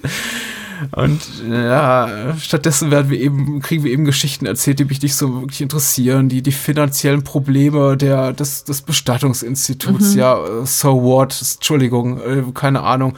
Äh, Lukes Freundin Joey hat auch total Stress mit ihrer Entziehungskur. Ja, mhm. Ich war, oh, ich will nicht so oberflächlich sein, aber ich saß eben wirklich mehrfach da vor, vor dem Fernseher und, mhm. und, und, und, stöhnte innerlich auf im Sinne von so, ja, noch so ein Thema. Okay, ja, jetzt kriegen die auch noch Ehe, kriegt sie auch noch Eheprobleme, Shirley, mit ihrem eigentlich doch netten Ehemann, weil es gab da ein Missverständnis und so kurz vor Schluss wird dann doch mal so reingebogen, ach, sie hat hier auch eine Affäre oder ein One-Night-Stand. Mm, mm. Ist das so wichtig? Ja. Nein. Ja. Mhm. Ja, das war, das war auch so, das war sowas, äh, dieser One-Night-Stand, ne? dann dachte ich mir so, ach ja, okay, komm, sie braucht jetzt auch einfach ein Problem, so, mit dem sie umgehen muss. Und das fand ich jetzt gar nicht so schlimm, was, ja, sie wurde was ein bisschen ich halt zurechtgestutzt, gestutzt, ja, ja, genau. Was ich weil, ja. viel, viel schlimmer und viel konstruierter fand, war halt, dass äh, die, dieser Streit, den wir anfangs schon erwähnt haben mit Theo, weil ich mhm. denke mir die ganze Zeit, was ist denn da jetzt passiert zwischen den beiden, als irgendwie das Licht ausgegangen ist oder und und Theo redet mit ihrem Vater und sagt, oh, ich habe was ganz ganz Schlimmes getan. Ich denke so, was hat die denn gemacht? Die hat doch nichts gemacht oder habe ich irgendwas nicht mitbekommen? Mhm. Und vielleicht kannst du mir da weiterhelfen, weil hinterher ähm, hat sie ja erzählt, dass sie ja wohl, ähm, sie hat ja, sie hat ja Nell angefasst und sie hat diese Leere gespürt und das hat sie ja. wahnsinnig gemacht und dann und dann irgendwie hat sie wohl den Mann von Shirley geküsst und die hat das gesehen und da daher kam dieses Problem. Wurde das irgendwie gezeigt oder oder oder habe ich das übersehen oder war das tatsächlich so, wie ich? Naja, es wurde nur angedeutet. Es war eine zweideutige zweideutiger Moment, in dem man, glaube ich, äh, Theo in den Arm von Shirleys Ehemann sah und sie hat es natürlich entsprechend falsch ausgelegt. Aber auch ja. das wieder so ein Moment, in dem ich mir auch gewünscht hätte, die Figuren reden einfach miteinander, äh, genau. haben sie aber nicht gemacht genau. und stattdessen sich eben dann auf andere Sachen wieder konzentriert. Ja, und also, das war halt sowas, ja, was, was für mich sehr, also dieser spezielle Konflikt war für mhm. mich extrem konstruiert und der hat mich gestört, weil ich denke so, hä, was war das denn jetzt? Wie, davon habe ich nichts mitbekommen. Das war eben so. für mich so einer der zahlreichen Momente, in denen ich wirklich das Gefühl habe, die strecken gerade eine Serie, mhm. die im Grunde wunderbar in zehn kürzeren Episoden oder in sechs 60-minütigen Episoden oder wie auch immer funktionieren würde, auf, auf zehn volle Stunden. Denn tatsächlich, was ich wissen will, mhm. ist doch in dem Moment, in dem Luke durchbrennt mit der Kreditkarte und dem Auto von, ich glaube, Theo ist es. Ähm, mhm. Und äh, Shirley und Theo und äh, Hugh, also Papa äh, Crane und Steve, äh, beide Paare getrennt voneinander ihm hinterherjagen, will ich sehen, was da in dem Haus vor sich geht. Die sollen Luke einholen und dann bitte die Handlung voranschreiten äh, lassen. Stattdessen mhm. sich eben beide, beide Paarkonstellationen 30 Minuten in Autos sitzen und äh, Gespräche über dies und das führen und Theo und mhm. Shirley über Dinge streiten, die mich nicht interessieren und Steve mhm. zum zehnten Mal anklagend in Richtung seines Vaters sagen, du verschweigst uns etwas, du hast uns immer alles mhm. verschwiegen. Und ich denke, dieses Gespräch habt ihr in dieser Serie schon dreimal geführt. Das, wieso geht's ja, das stimmt allerdings. ah, oh verdammt, jetzt äh, du überzeugst eher mich, dass die Serie nicht so gut ist, wie ich denke, als andersherum. Verdammt. Die Sache ist ja die, ich, ich, nein, ich, ich, ich argumentiere jetzt nur, ich führe jetzt nur Sachen an, die ganz mhm. nüchtern betrachtet betrachtet tatsächlich mhm. er erzählerische Makel der Serie sind, die aber überhaupt nicht ja. auffallen würden, wenn mich die Serie mhm. einfach atmosphärisch und also einfach mit, mit seiner Stimmung mit ihrer Stimmung abholen mhm. würde. Und das tut sie eben nicht. Ich glaube, all das wäre mir nicht ja. aufgefallen, wenn mir die Serie besser gefallen würde. Aber die, die, die Optik der Serie fand ich dermaßen belastend. Also dieses Nachkolorierte mit diesen hohen mhm. Kontrasten und den gelben Gesichtern und ich habe mich, hab mich schwer getan, Spaß am, am, am Sehen zu haben mit der Serie und vor allem dieses, dieses Leuchten auf den Frauen, auf den Frauenfiguren, die ja ausgeleuchtet waren, wie so engelsähnliche Erscheinungen und dann so digital mhm. nachkoloriert. Das hat mich ja, so ja. gestört. Das war überhaupt nicht mein Ding einfach.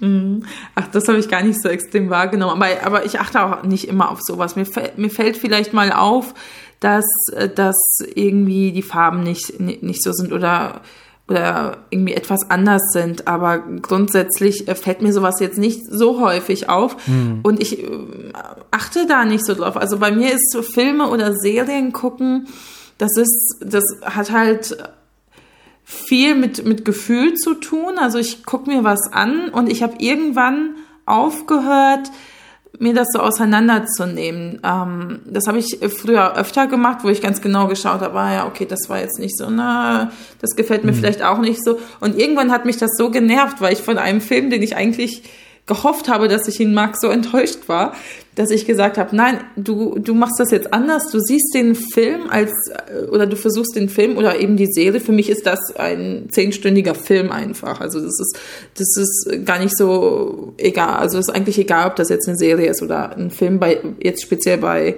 dieser Serie.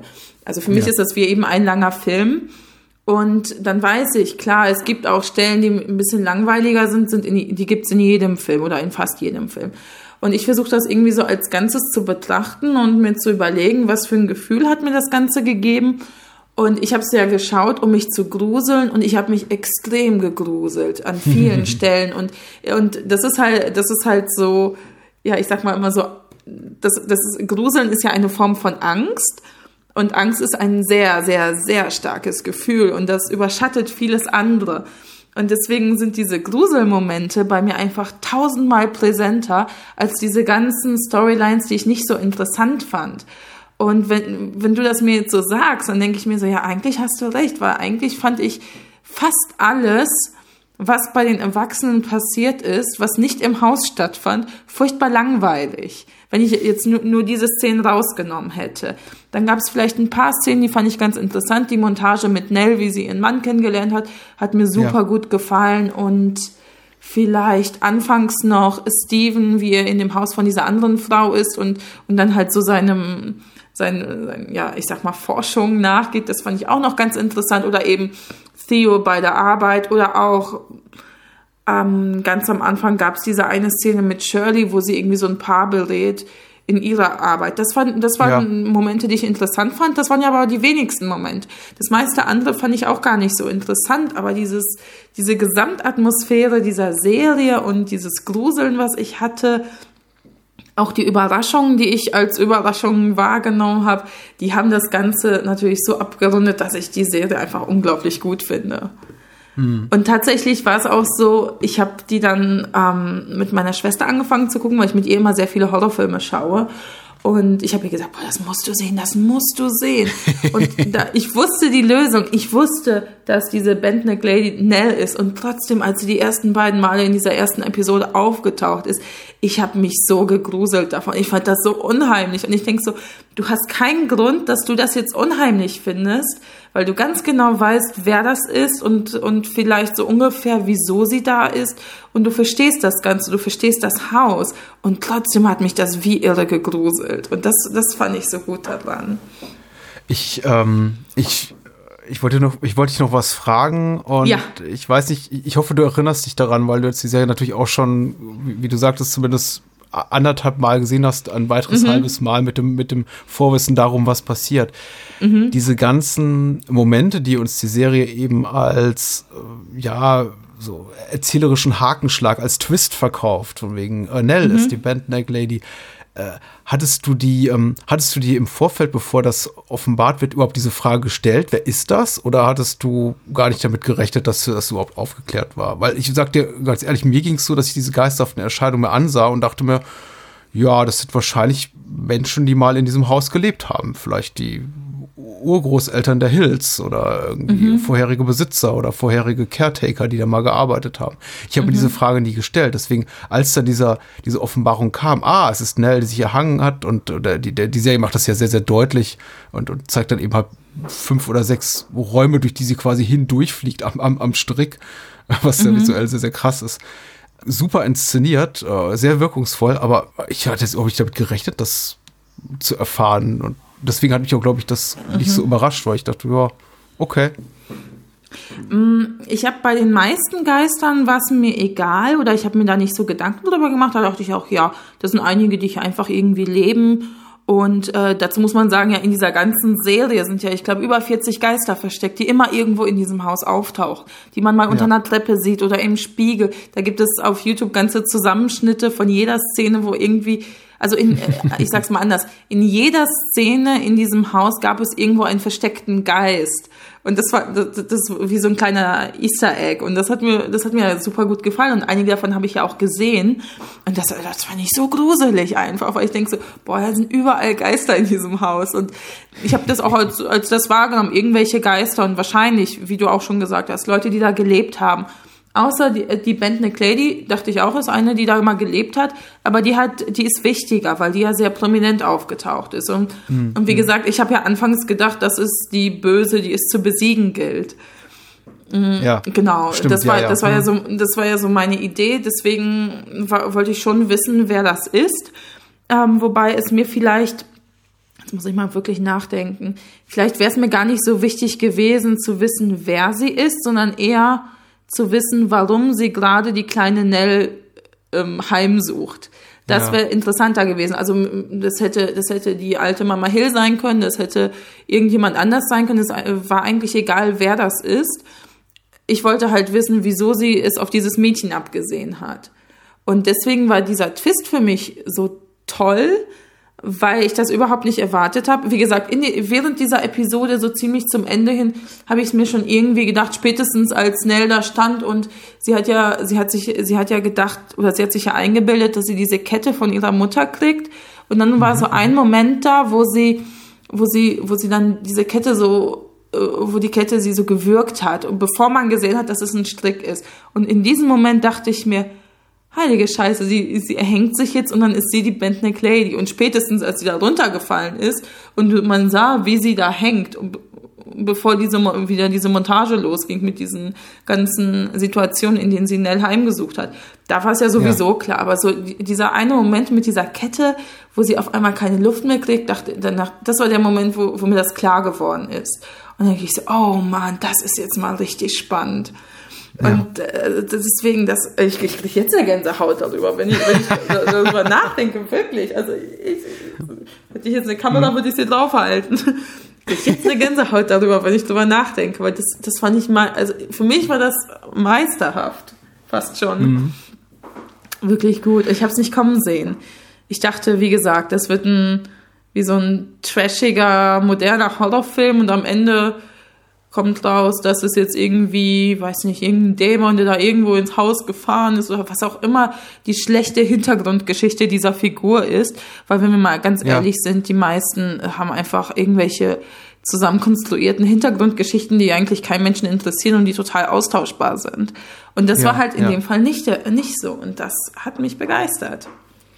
Also mich hat tatsächlich mehr begeistert, wenn Sachen so ein bisschen klein und understated mhm. Gehalten wurden und nebenbei geschehen sind. Ich weiß nicht, ob sie das verallgemeinern lässt, aber also wenn mhm. ich mich so mhm. versuche zu erinnern an die zwei, drei Momente, die mich am meisten beeindruckt haben, dann waren das wirklich so diese wirklich fast schon beiläufigen, eher, eher stillen, traurigen Momente, in denen etwas wirklich Furchtbares passiert und Figuren damit umgehen müssen im Sinne von, naja, das Leben geht weiter, wir müssen eben da durch. Mhm. Und ich bin eben da weitgehend auf mich allein gestellt und das muss damit irgendwie klarkommen. Wie jetzt zum Beispiel, was ich habe. Mhm.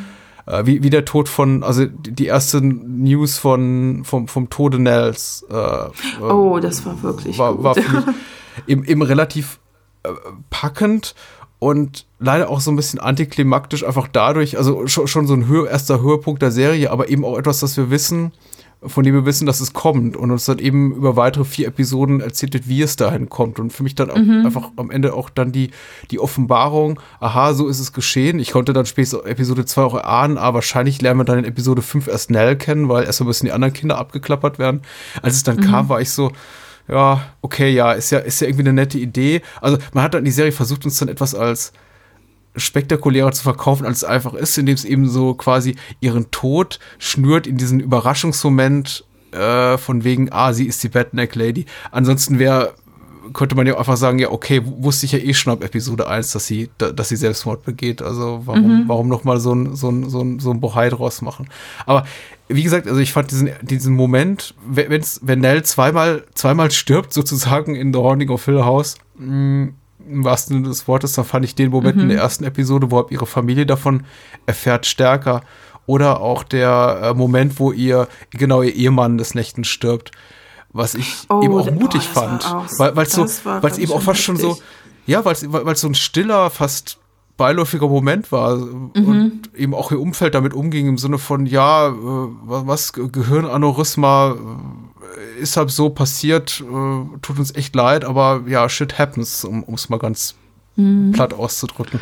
Ja. Ähm, und das hat mich echt beeindruckt, weil dadurch hatte ich auch das Gefühl, die Serie ist, ähm, ist mutig in dem Sinne, dass sie uns auch mal tatsächlich jetzt mit einem, mit, mit einem, mit einer Situation zurücklässt und auch alleine damit klarkommen lässt, ohne uns, äh, ohne, ohne alles tot zu erklären. Und ist leider so eine Erzähltechnik, die sie ja nicht immer angewandt hat, weil in späteren Episoden mhm. habe ich das Gefühl, alles wird, wird, wird total ausgewalzt und ewig erklärt und jeder, ja, jeder ja. winzige zwischenmenschliche Konflikt äh, ewig lange ausgewalzt. Und das war tatsächlich, das waren so zwei, drei Momente, auch mhm. einfach die, und, und ganz spät nochmal in der Serie die Offenbarung eben, dass die Mutter tatsächlich die kleine Abigail vergiftet hat und ja, ja darüber ist kein, kein Hinwegsehen. Sie hat es eben getan und sie hat ein, ein Kind umgebracht. Und da kann man, kann man auch nicht, mhm. nicht wegreden mit, äh, ist vielleicht doch nicht passiert, weil es ist passiert. Und, ja, nee, das, das ja, auf jeden Fall.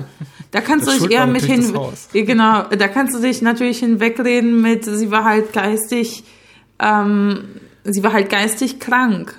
Schlicht und einfach. Und da, das, das ist ja auch ein Thema, was Steven hat. Er sagt ja, er sagt ja auch, meine Familie, in meiner Familie gibt es geistige Krankheit. Und mhm. ich will diese Gene nicht weitergeben. Das ist ja auch nochmal so ein diese Nebenhandlung mit dem Nachwuchs. Der, der gar nicht so, ja, der gar nicht so, so in, also ähm, der gar nicht so interessant, also interessant war im Sinne von, was da jetzt genau passiert ist, war jetzt gar nicht so spannend. Das war auch meine, ja. meiner Meinung nach ein bisschen zu sehr ausgebauscht. Er kommt dann und ja, ich bin mit Lee nicht mehr zusammen und ja, ich will aber nicht darüber reden und am Ende kommt raus, ja, okay, sie will Kinder, er kann keine kriegen, weil er hat das halt verhindert, weil er dachte, er gibt schlechte Gene weiter. So, das ist jetzt ganz ja. knapp erzählt. Aber sein, ähm, ich fand einfach seine Motivation, das zu tun, die fand ich wieder äh, richtig gut, weil er ist halt derjenige, der nicht an Geister glaubt, der nicht glaubt, dass es irgendwas Übernatürliches in diesem Haus gibt. Er schreibt zwar darüber, aber er glaubt ja selber nicht ja. daran. Er ähm, sagt ja selber in der ersten Folge, ich habe noch nie einen Geist gesehen. Und, ähm, und er ist halt dann derjenige, der das Ganze, ich sag mal, auf dieser wissenschaftlichen Ebene sieht und sagt, ja, meine Mutter, die hat Selbstmord begangen, die hatte irgendwelche seltsamen Migräneanfälle, irgendwelche, sie hat irgendwelche Geister gesehen, sie war einfach geistig krank. Ja. Und das, das war wieder etwas, was ich, was ich sehr interessant fand. Und äh, damit könnte man natürlich dann auch wieder begründen, ja klar, sie hatte irgendwie in ihrer, in, in ihrer Geisteskrankheit hat sie halt gedacht, sie befreit diese Kinder, sie rettet diese Kinder aus, aus dieser schlimmen Welt und es ist alles viel besser, mhm. wenn sie nicht mehr in dieser Welt sind. Und ich konnte es nachvollziehen, wieso sie das gemacht hat. Ich konnte es nicht gutheißen, aber ich konnte es halt nachvollziehen. Und das war für, für mich okay. Also im Sinne jetzt, im filmischen Sinne war es für mich okay, dass das so passiert ist.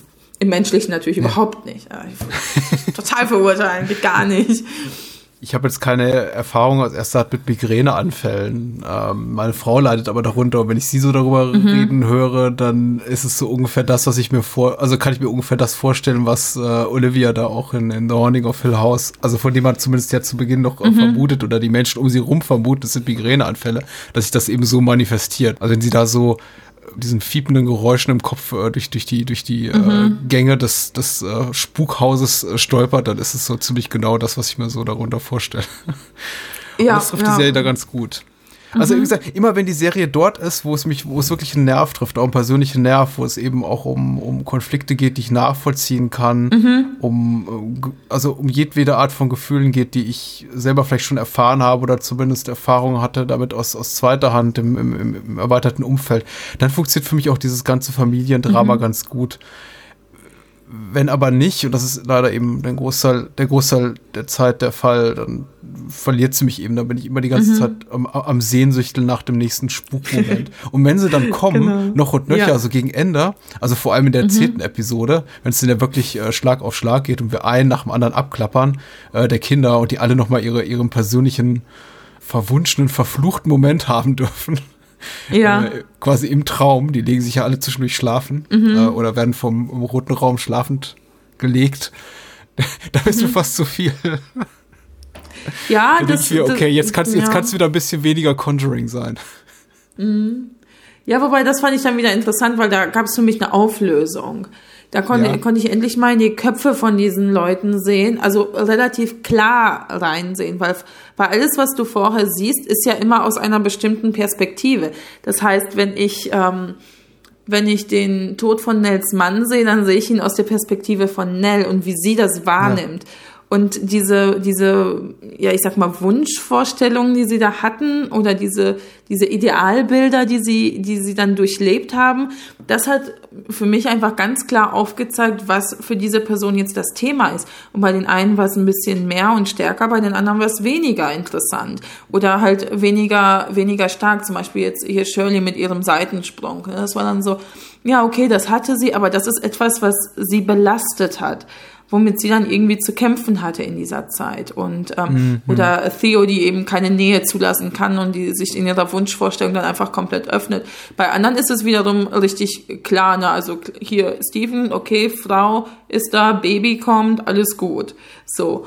Und ähm, ich weiß jetzt gar nicht mehr, was bei Luke der Fall war, aber ist auch gar nicht so wichtig, weil ja, Luke, Luke, ja, Luke, Luke süchtelt, süchtelt wiederum, ja.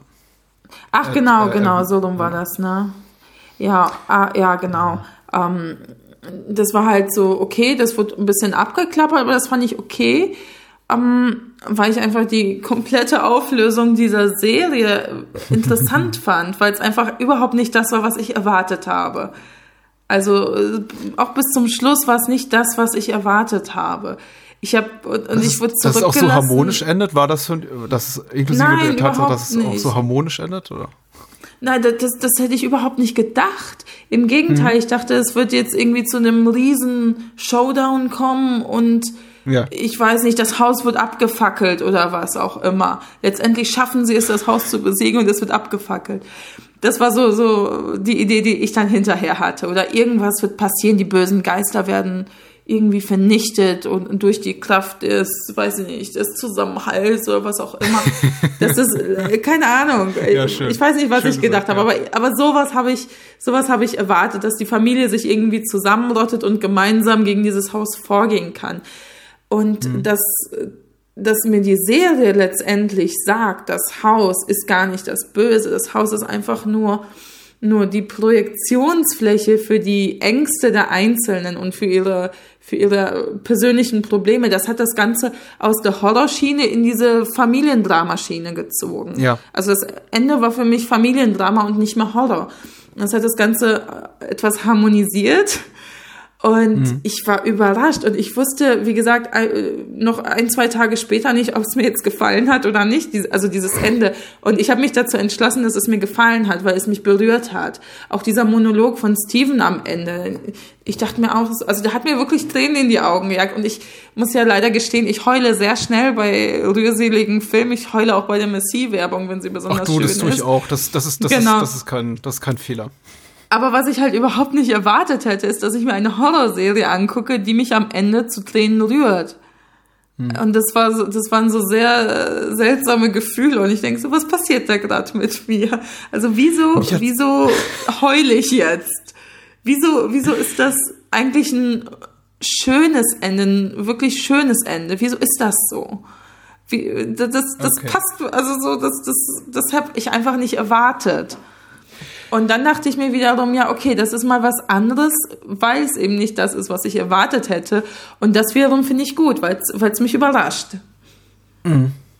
Ja, ich, ich, ich glaube, ich hing, ich hing nicht ausreichend an den Figuren, um wirklich da, da mitzugehen. Mhm. Auch am Ende, mich hat das, mich hat es eben nicht so berührt. Die meisten Figuren haben mich kalt gelassen, die meisten Konflikte mhm. haben mich kalt gelassen. Lee heißt, glaube ich, die Figur, die, die Frau von Steven. Die, die Frau, ja, ach, die das, war ja ganz uninteressant. Dass die, die Frau, dass, dass die eben, dass die eben kurz vor Schluss auch nochmal aufschlägt. Das ist eben so, ich habe einfach kaum Bezug zu den Figuren, um so mit ihnen mitzufühlen. Auch der Papa, also Papa Crane, mhm. Hugh, ist eine, eine Figur mit einem unglaublich großen Gewicht für die Handlung oder soll er zumindest haben ab Episode 7 fortlaufend. Er muss einfach sagen, mhm. bis dahin haben wir fast nichts von ihm gesehen. Mhm. Also er taucht zu Beginn, er taucht in der ersten Episode mal auf und den großen Teil, ich glaube, der, der, der folgenden vier, vier Episoden reist er eigentlich nur und kommt dann ab irgendwann in Episode 6 an und darf dann auch ein bisschen was machen, aber er spielt keine nennenswerte Rolle für diese mhm. Episode 7 und dann darf er eigentlich immer nur dasselbe tun, nämlich dafür angepfiffen werden, dass er nichts sagt und er sich selber auch immer der seiner, seiner Mitschuld oder seiner Schuld bewusst sein mhm. oder der,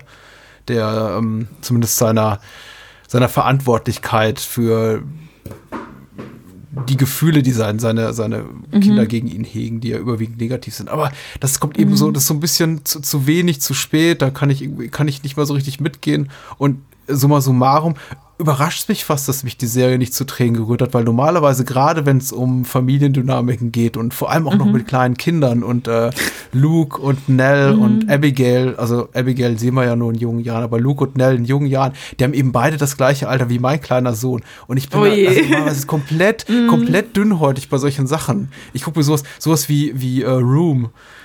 Ähm, mhm. ich weiß nicht, ob du den gesehen hast. Das ist ein Film, den, den konnte ich mir, glaube ich, drei Minuten angucken. Äh, und in dem Moment, in dem ich irgendwie ein klein, kleines Kind im Kellerloch eingesperrt sehe, bin ich schon an dem Punkt, wo ich sage, okay, und aus.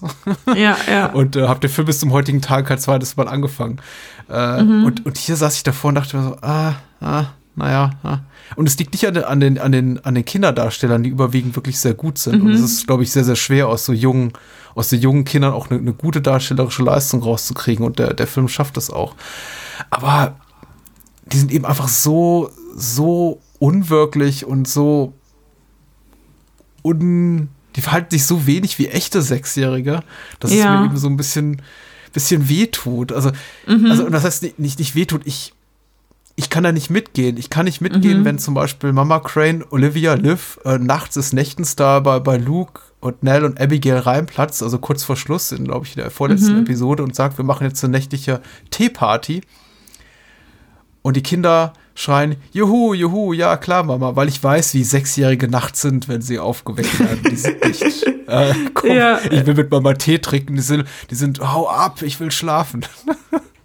Ja, aber es ist doch das so Übernatürliche. Das funktioniert dann wieder. da ist ja nichts Alles normal ja. in diesem Haus. das ist aber nur so ein persönliches Ding. Also ich genau, habe da genau, die, die, die, die, echten, die echten Kindergefühle vermisst, die mhm. habe ich da nicht gesehen. Und das ja, mittlerweile, ja. glaube ich, hat für mich eine relativ große Bedeutung und die habe ich einfach nicht hier. Mhm. Da habe ich mich nicht abgeholt gefühlt.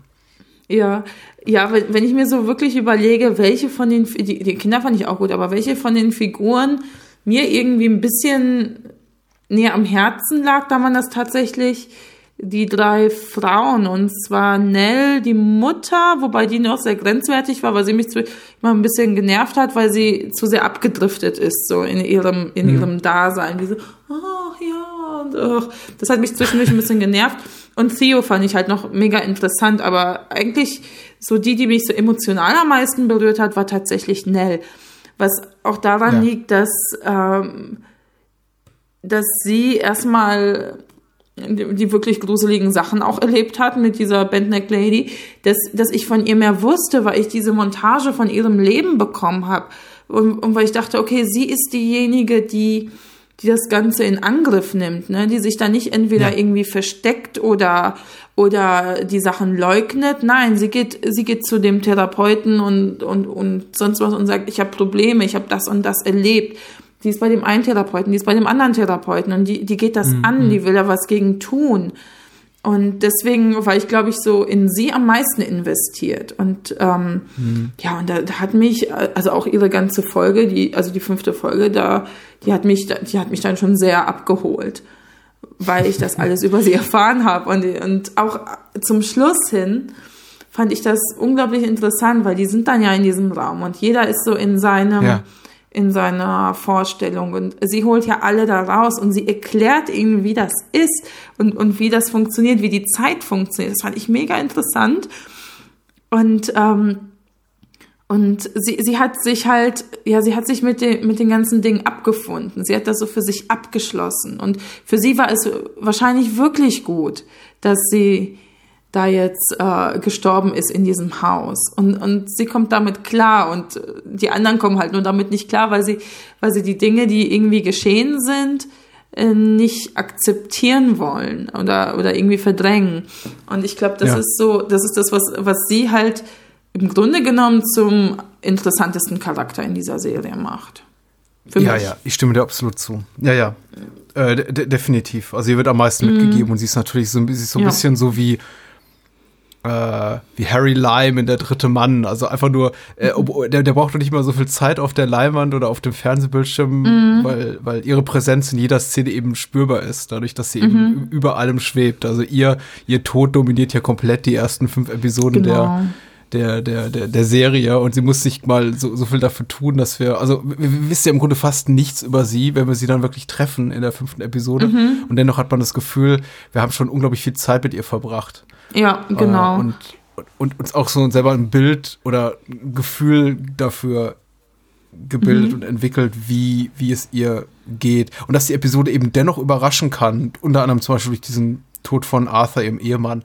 Ja. Das ist dann schon ziemlich toll. Und da muss ich dann auch der mhm. Serie durchaus, dann, da muss ich auch meinen, meinen Hut ziehen und sagen, das ist, ist wirklich gut gemacht. Äh, da, da steckt mhm. viel drin, was ich sehr, sehr, was mir sehr, sehr gut gefiel in dieser Episode. Ich überlege ja. gerade, sind eigentlich Psychotherapeuten und Psychiater, die so am mit am schlechtesten, also am negativsten repräsentierte, repräsentierte Berufsgruppe in, in, in Film und Serien. Also ich mir fallen ganz wenige Filme und Serien ein, in denen es kompetente Psychotherapeuten gibt und also das fand ich hier auch noch ganz gut. Zwar mhm. der Psychotherapeut ist natürlich, ist ja nicht so auf der richtigen Spur, er stellt teilweise auch so ein bisschen fast anklagende Fragen und äh, genau, genau, so, ja. So, auch so opportunistische äh, Schalala-Rhetorik wie, äh, was würde Arthur an deiner Stelle tun? Oder was würde ja, Arthur ja. jetzt von dir erwarten? Aber er ist nicht komplett negativ da. Also er versucht ja. zumindest einen ordentlichen Job zu machen und ist nicht so manipulatives mhm. Arschloch, wie, wie man es oft sieht genau. in solchen Serien. Ja, er war, ich würde sagen, er war einfach nötig, ähm, weil sie hat ja, sie hat ja auch diese Pillen abgesetzt und ähm, mhm. er fragt immer danach und sagt, ja, ja, ich nehme die, aber eigentlich nehme ich sie nicht. Ich glaube, er war einfach dafür nötig, dass sie sich von ihm vielleicht auch nicht ganz verstanden fühlt damit sie mhm. noch mehr in dieses in dieses Alleinsein getrieben wird, weil sie, sie hatte dann ja auch diese Sequenz, wo äh, schon direkt in der ersten Episode haben wir das ja aus anderen Perspektiven gesehen, dass sie alle angerufen hat und keiner ist wirklich ans Telefon gegangen, keiner hatte Zeit ihr zuzuhören. Und ich glaube, ja. deswegen deswegen äh, wurde der Psychiater auch so ein bisschen schlecht dargestellt. Und ja, ich glaube nicht, dass die überall schlecht repräsentiert sind. Hm. Und fällt auch so spontan. Doch, hast du Lucifer gesehen? Lucifer, die, die Psychologin fand ich super. Die mochte ich. Die fand ich genial. Na, genau, aber das ist meine Nebensache. genau, ähm, ja.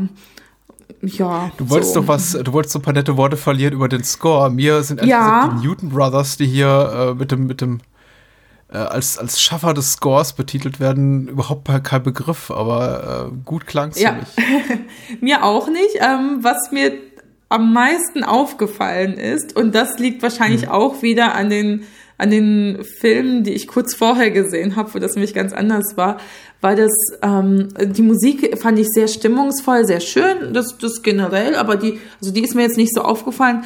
Mir ist, mir ist vor allem aufgefallen, dass für, die für mich gruseligsten Momente durch das Wegbleiben der Musik produziert wurden. Ja. Also es gibt ganz viele Momente, gerade in den ersten Episoden, wo, wo wir noch nicht genau wissen, was in diesem Haus überhaupt vor sich geht, wo die Kinder irgendwo langgehen und auf einmal hört die Musik auf und ich also ich habe richtig den Atem angehalten zwischendurch, weil, weil das, das, das hat mich total fasziniert, dass mich das so gruselt, dass eben das Wegbleiben der Musik diesen Moment erzeugt, anstelle dieses immer, die, normalerweise hat man ja so die Musik, die steigt dann irgendwie an und wird ein bisschen bedrohlicher und dramatischer und äh, da, da das genaue Gegenteil zu tun, das hat mich, also das hat mhm. mich, das war eine der ersten Sachen, die mich total begeistert haben.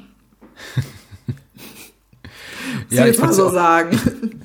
Nein, ich fand sie auch, fand sie auch sehr gut. Ich habe tatsächlich kein besonderes Augenmerk drauf gelegt, aber ich habe das ein oder andere Mal auch jetzt hier in, in, in diesem Podcast und wahrscheinlich auch in anderen äh, Episoden, wo ich zu Gast war, erwähnt. Am stärksten ist ja für mich, sind für mich die Scores, die mir nicht ins, ins, ins Ohr stechen, im Sinne von so, mhm, oh, genau. das ist äh, äh, er steckt mich jetzt aber gerade mit Bombast und tatsächlich fand ich das auch hier sehr, sehr gelungen, in dem Sinn, dass ich wirklich gedacht, mich, mich da gut, gut äh, eingesponnen äh, fand auf der, auf der Tonspur musikalisch und es mir gar nicht so be bewusst wurde, mhm. dass ich jetzt hier da äh, wahrscheinlich auch manipuliert werde auf, auf, ja. auf der Tonspur.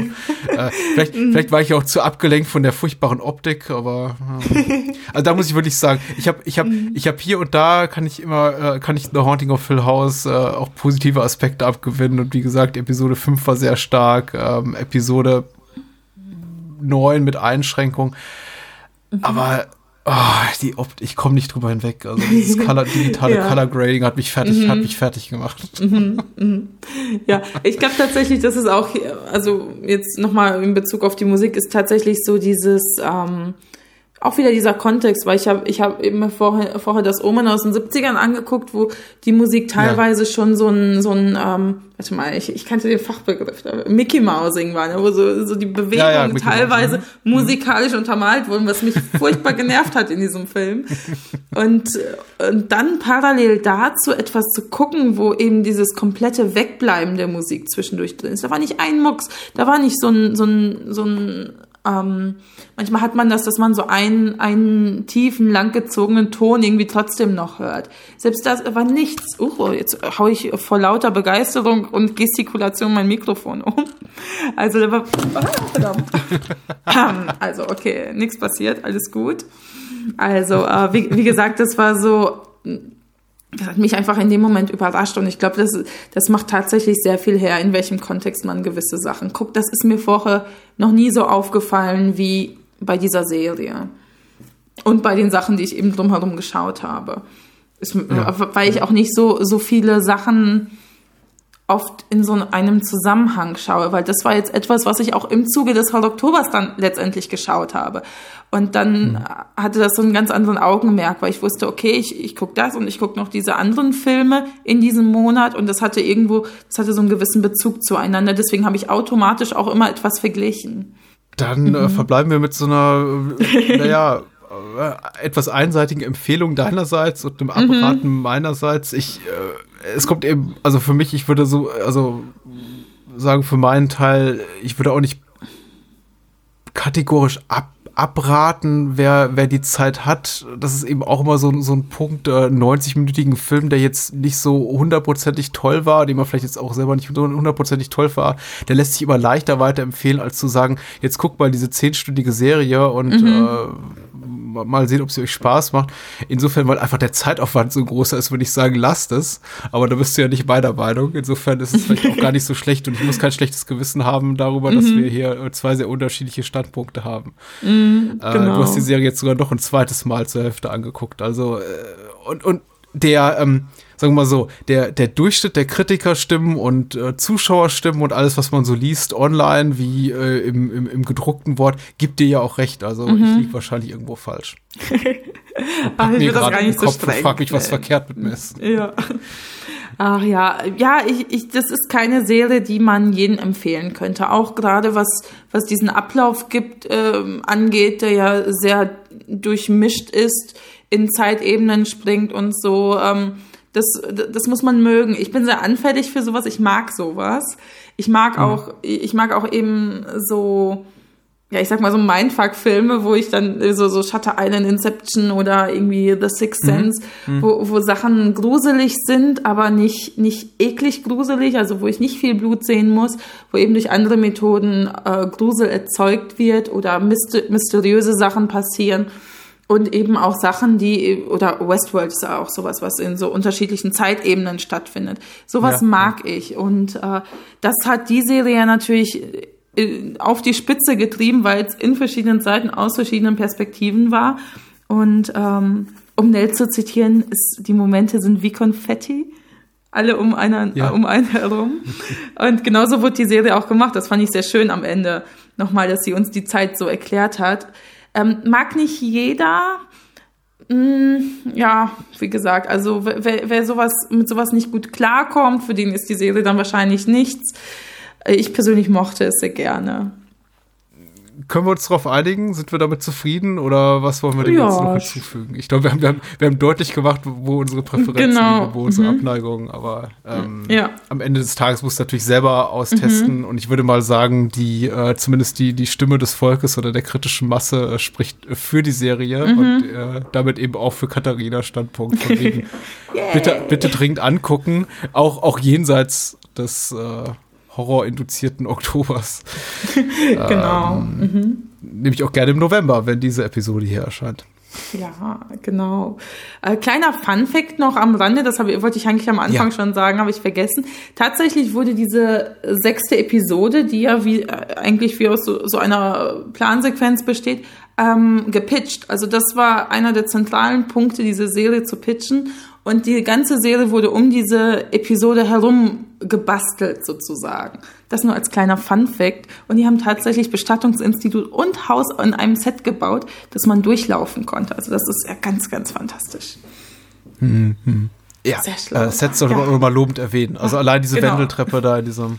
Oh ja, sehr schön. Es hatte sowas von diesem, von diesem Gothic Horror, den man ja so von, von, ich sag mal, von früher kannte oder ähm, ja, da gibt's Hm. jetzt nicht mehr so viel. Das gab es früher mehr, glaube ich so. Ich weiß nicht, wann früher ist, aber ich hatte mir halt kurz früher. Sorgen. Ich hatte mir kurz Sorgen gemacht, weil sie eben diese Wendeltreppe relativ zu Beginn der Serie zeigen. Also sehr in, in einer Mhm. sehr schönen Einstellung, wie eben die Kinder da, da hochflitzen. Ich glaube, in der allerersten Episode auch, Mhm. ähm, in diesem Flashback zum Jahr 92 und dann äh, vier Episoden lang nicht zeigen, also bis die Nell-Episode kommt. Ich dachte, ach schade, so ein schönes Set einfach so weggeworfen für eine kleine Einstellung und war dann sehr dankbar dafür, dass wir in der fünften Episode und dann Ja. in den darauf folgenden diese diese tolle Wendeltreppe immer und immer wieder sehen. Leider ja, in immer in, in zunehmend unangenehmeren Ja, äh, Kontexten. das stimmt. Ja, das war doch mal interessant, deine Standpunkte zu hören. Und ich habe mich auch- über ja. deine Lobhudeleien gefreut für die Serie, weil die habe ich auch nochmal zum Nachdenken gebracht. Genau. Du hast mich ja auch teilweise sehr überzeugt. Also ich hatte ja auch Momente, wo ich dachte, oh verdammt, eigentlich hat er recht, wenn ich mir das so ganz, äh, ganz Gefühl, also äh, gefühllos will ich jetzt nicht sagen, aber so wenn ich meine, meine Gefühle dazu so ein bisschen abstelle und das so rein fachlich sehe, ist es tatsächlich wahrscheinlich gar nicht so gut. Zumindestens der erwachsene Teil. Ähm, also da hast du mich auch ein bisschen überzeugt, aber ich bin ja ein Gefühlsmensch und das hat alles gepasst. Ja, das, das bin ich auch. Das ist, Ich glaube, bei mir geht auch vieles über die Ästhetik und da habe ich mich einfach Mhm. Ja. Mhm. nicht, nicht wirklich ge ge gepackt gefühlt. Das ist, glaube ich, für mich ein maßgebliches Problem. Das andere Ja. Mhm. ist fast schon sekundär, also diese ganzen dramaturgischen Schwächen. Und ich bin ehrlich gesagt weit, weit jenseits der Phase, ehrlich gesagt, das habe ich seit 15, 20 Jahren hinter mir gelassen, dass ich irgendwie glaube, Menschen von meinem Standpunkt da überzeugen zu müssen. Geschweige Ja, genau. denn irgendwie sowas wie, wie so eine, wie sowas wie, wie Qualitätsattribute zu definieren, anhand denen man eine Serie oder ein- einen Film beurteilen kann und sagen kann, so, das ist gut oder das ist schlecht und ich kann dir beweisen, dass es schlecht ist, weil X. Das gibt's Ja. eben nicht. Und, nee, äh, das ist auch Quatsch. Insofern gut, gut, dass du deine Meinung hast. Das ist äh, eine beneidenswerte und äh, weil das heißt, du hast auf jeden Fall 10 beziehungsweise 15 Stunden sehr viel mehr Spaß gehabt als ich. Ja, das Äh, ist vielen, vielen wohl Dank. Katharina, dass du, dass du die Zeit mit mir verbracht hast im, Ich danke im auch. Hill House. Ja, Ah, das war das war ein sehr schönes Gespräch. ich danke dir und bis hoffentlich zum nächsten Mal. Bis zum Bye, nächsten bye. Mal.